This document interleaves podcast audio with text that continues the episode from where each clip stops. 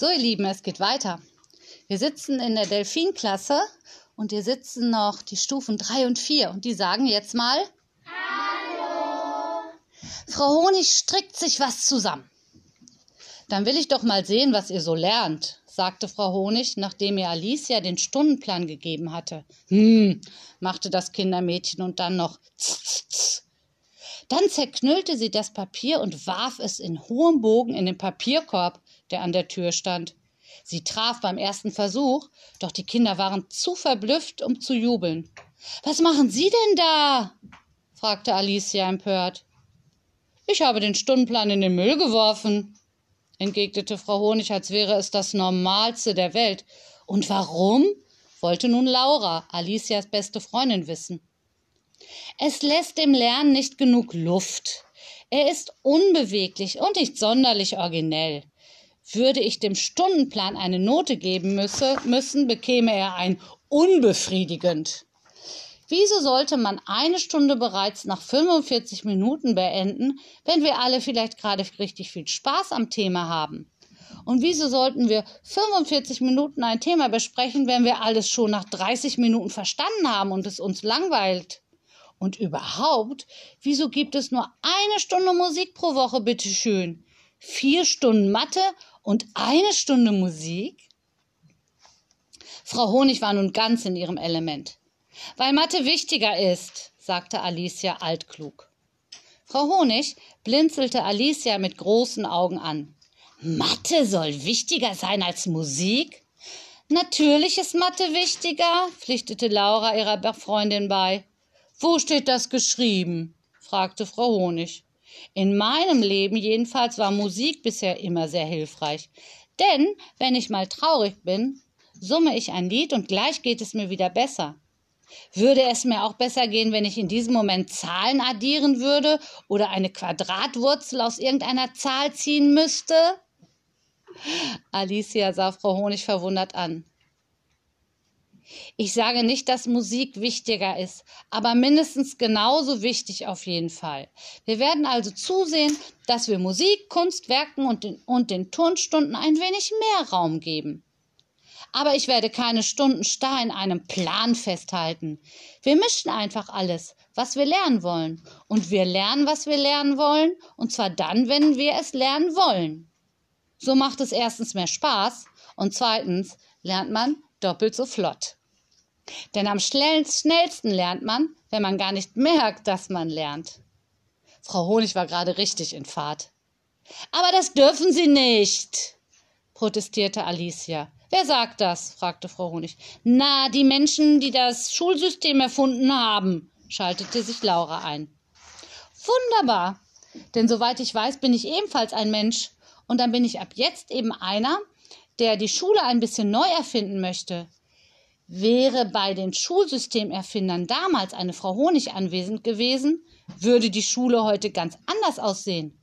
Und außerdem sollte man nie etwas zu Ende erfinden, denn die Welt dreht und verändert sich und da passen dann manche Dinge einfach nicht mehr und man muss sie anpassen. Frau Honig holte zwei große Stricknadeln aus ihrer Tasche, griff in den Papierkorb und zog einen langen Papierstreifen heraus. Was macht die denn jetzt schon wieder? fragte Alicia genervt. Frau Honig ließ sich nicht beirren, wickelte sich den Papierstreifen wie Wolle um ihren Finger und nahm in jeder Hand eine der Nadeln. Ich stricke den Stundenplan einfach neu. Einige Kinder lachten laut los. In manchen Gesichtern konnte man die Begeisterung für diese etwas andere Lehrerin deutlich sehen, doch ein paar Kinder verdrehten nicht zum ersten Mal an diesem Tag ihre Augen. In null Komma nichts hatte Frau Honig einen neuen Stundenplan gestrickt und befestigte ihn an der Pinnwand neben dem Waschbecken. Stolz betrachtete sie ihr Werk.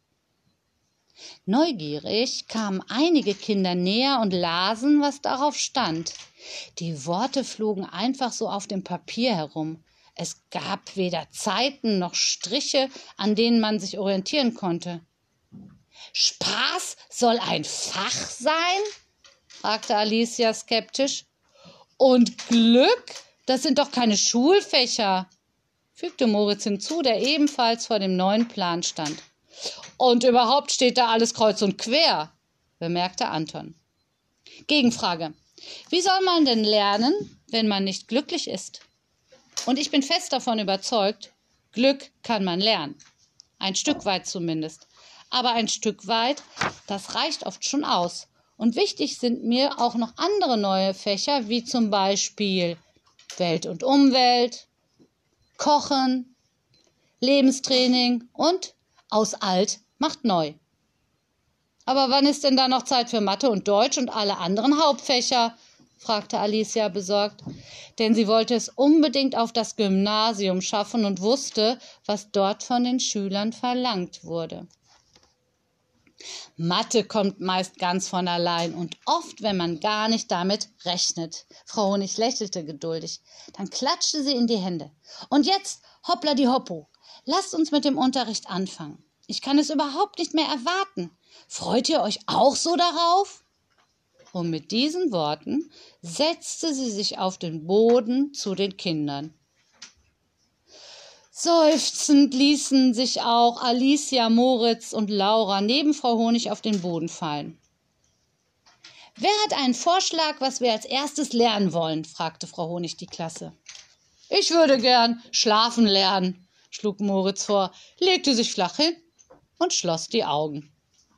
Er brachte damit erneut die ganze Klasse zum Lachen.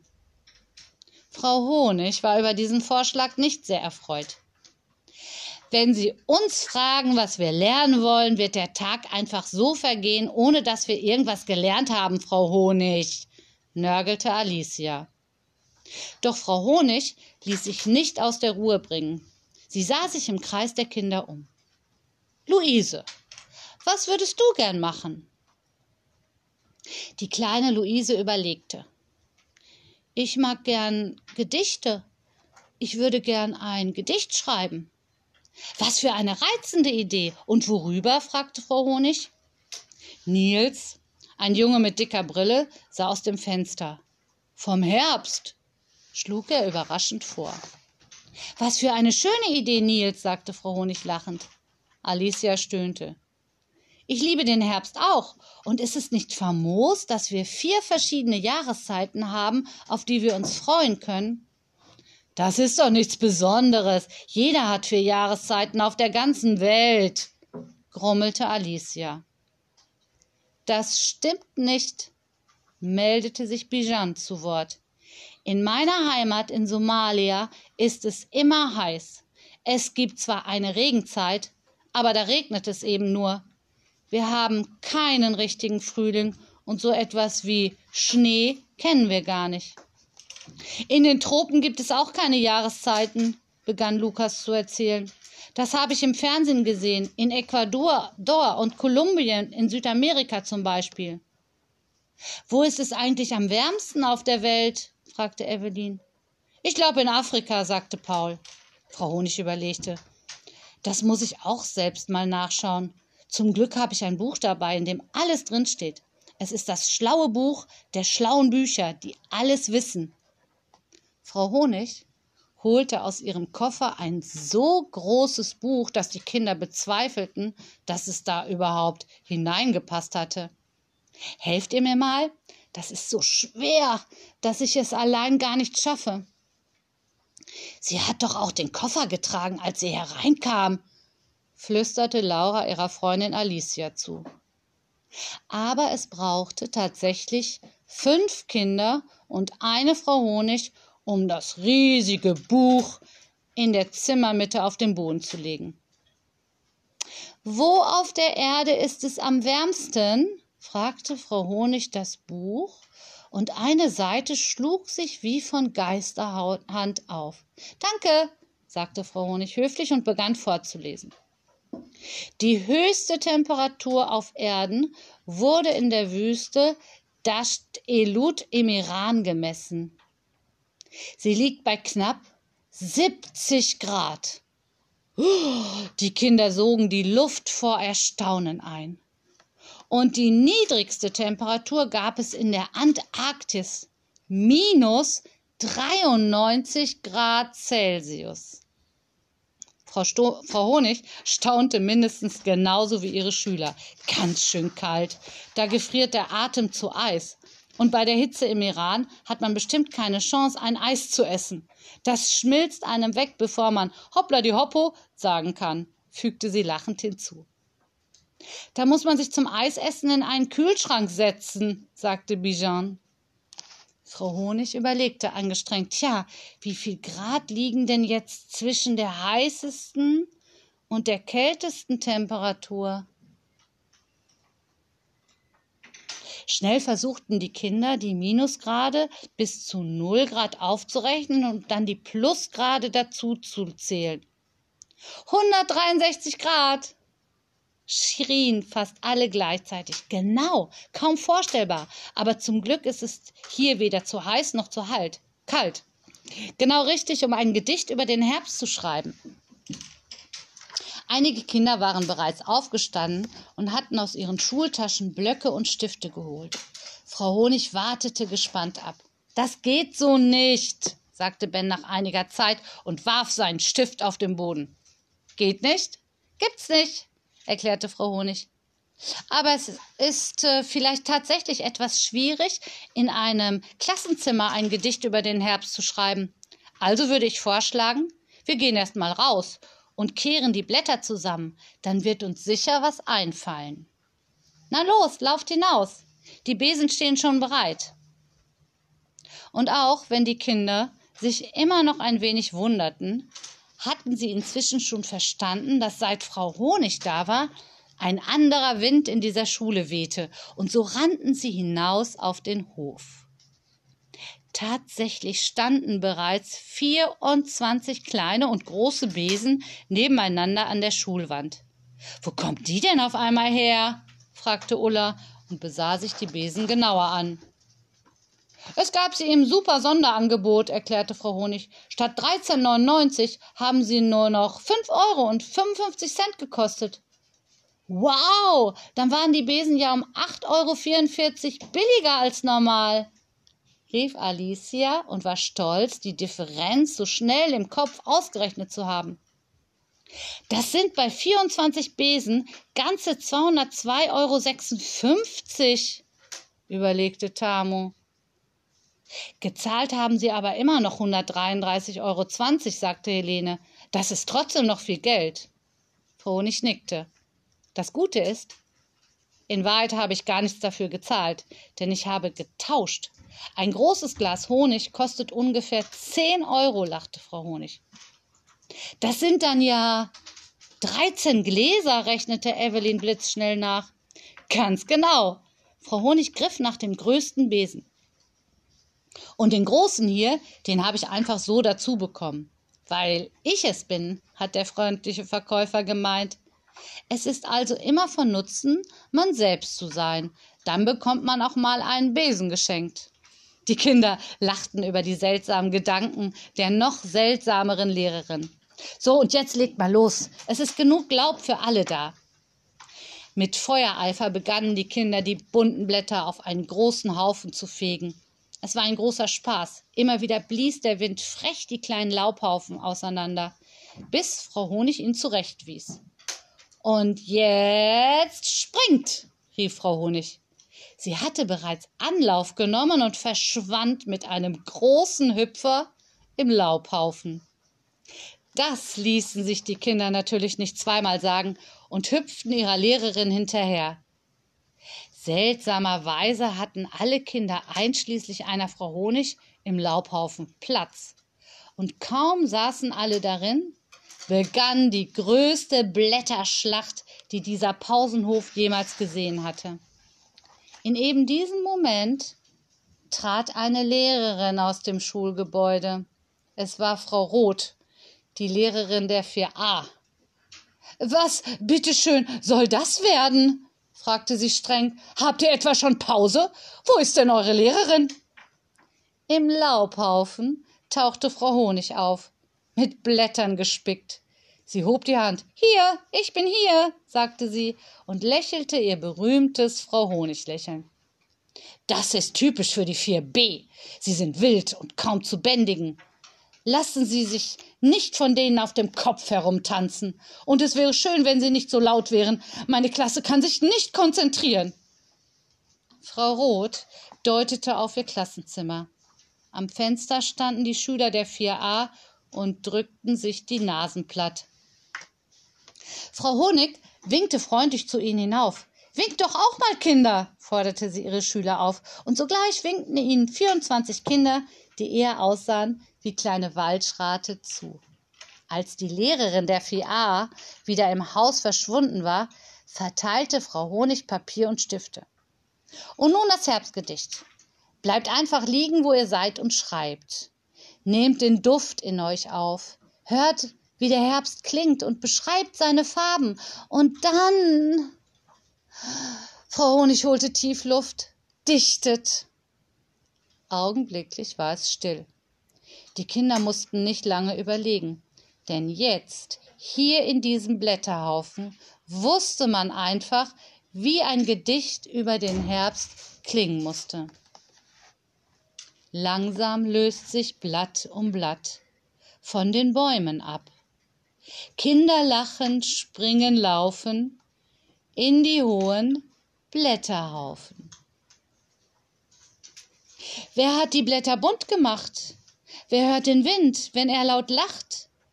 Wer lässt Kastanien niederfallen und platzend auf den Boden knallen? Es ist der Herbst. Mal wild, mal still, mal kalt, mal warm, wie er es will. Wenn der Wind die Bäume biegt und Blatt für Blatt vom Baume fliegt, als taucht ein frecher kleiner Tropf die Welt in einen Farbentopf. Dann mach die Tür auf, lass ihn rein, der Herbst will gerne bei dir sein. In der großen Pause ging Frau Honig ins Lehrerzimmer. Interessiert wurde sie von den anderen Lehrern gemustert. Hatten Sie eine Freistunde? fragte eine der Lehrerinnen neugierig. Eine Freistunde würde ja bedeuten, dass man in allen anderen Stunden nicht frei, sondern gefangen wäre. Eine schreckliche Vorstellung, finden Sie nicht? Frau Honig goss sich einen Tee ein. Sie haben wirklich sehr besondere Erziehungsansätze, also zumindest was ich bislang so mitbekommen habe, bemerkte eine hellblonde Lehrerin.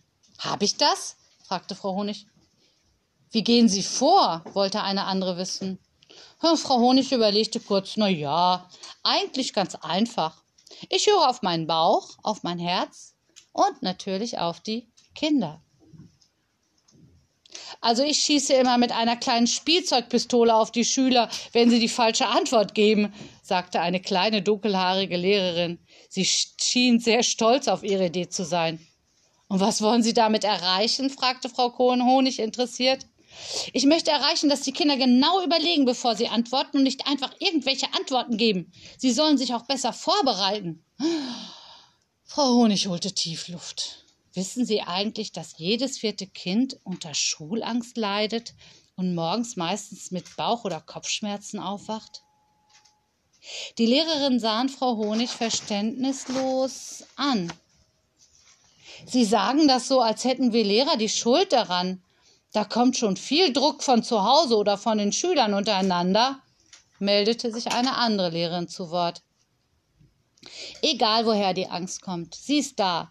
Und wir müssen dafür sorgen, dass die Kinder sie loswerden und sich in der Schule wohlfühlen. Meiner Meinung nach gehört Abfragen auf jeden Fall abgeschafft. Eine peinliche Pause entstand. Vorhin in den Blättern, fing jetzt die Lehrerin der Klasse 4a an. Was wollen Sie denn damit äh, erreichen, Frau äh, Honig? Elsa Honig, stellte Frau Honig sich höflich vor und machte eine kleine Verbeugung. Dann überlegte sie genau. Denn sie wollte tunlichst vermeiden, bei einer falschen Antwort mit der Spielzeugpistole abgeschossen zu werden. Schließlich lächelte sie. Ich möchte, dass die Kinder am Ende eines Schultages nach Hause kommen und sagen, es war ein schöner Tag. Und ich möchte, dass sich die Kinder am nächsten Tag freuen, in die Schule zu kommen. Ohne Angst und ohne Langeweile. Aber man muss doch mit seinem Stoff vorankommen, Frau Honig. Wir haben einen Lehrauftrag zu erfüllen. kam es da prompt von einer recht schüchternen wirkenden Lehrerin. Glückliche Kinder lernen schneller.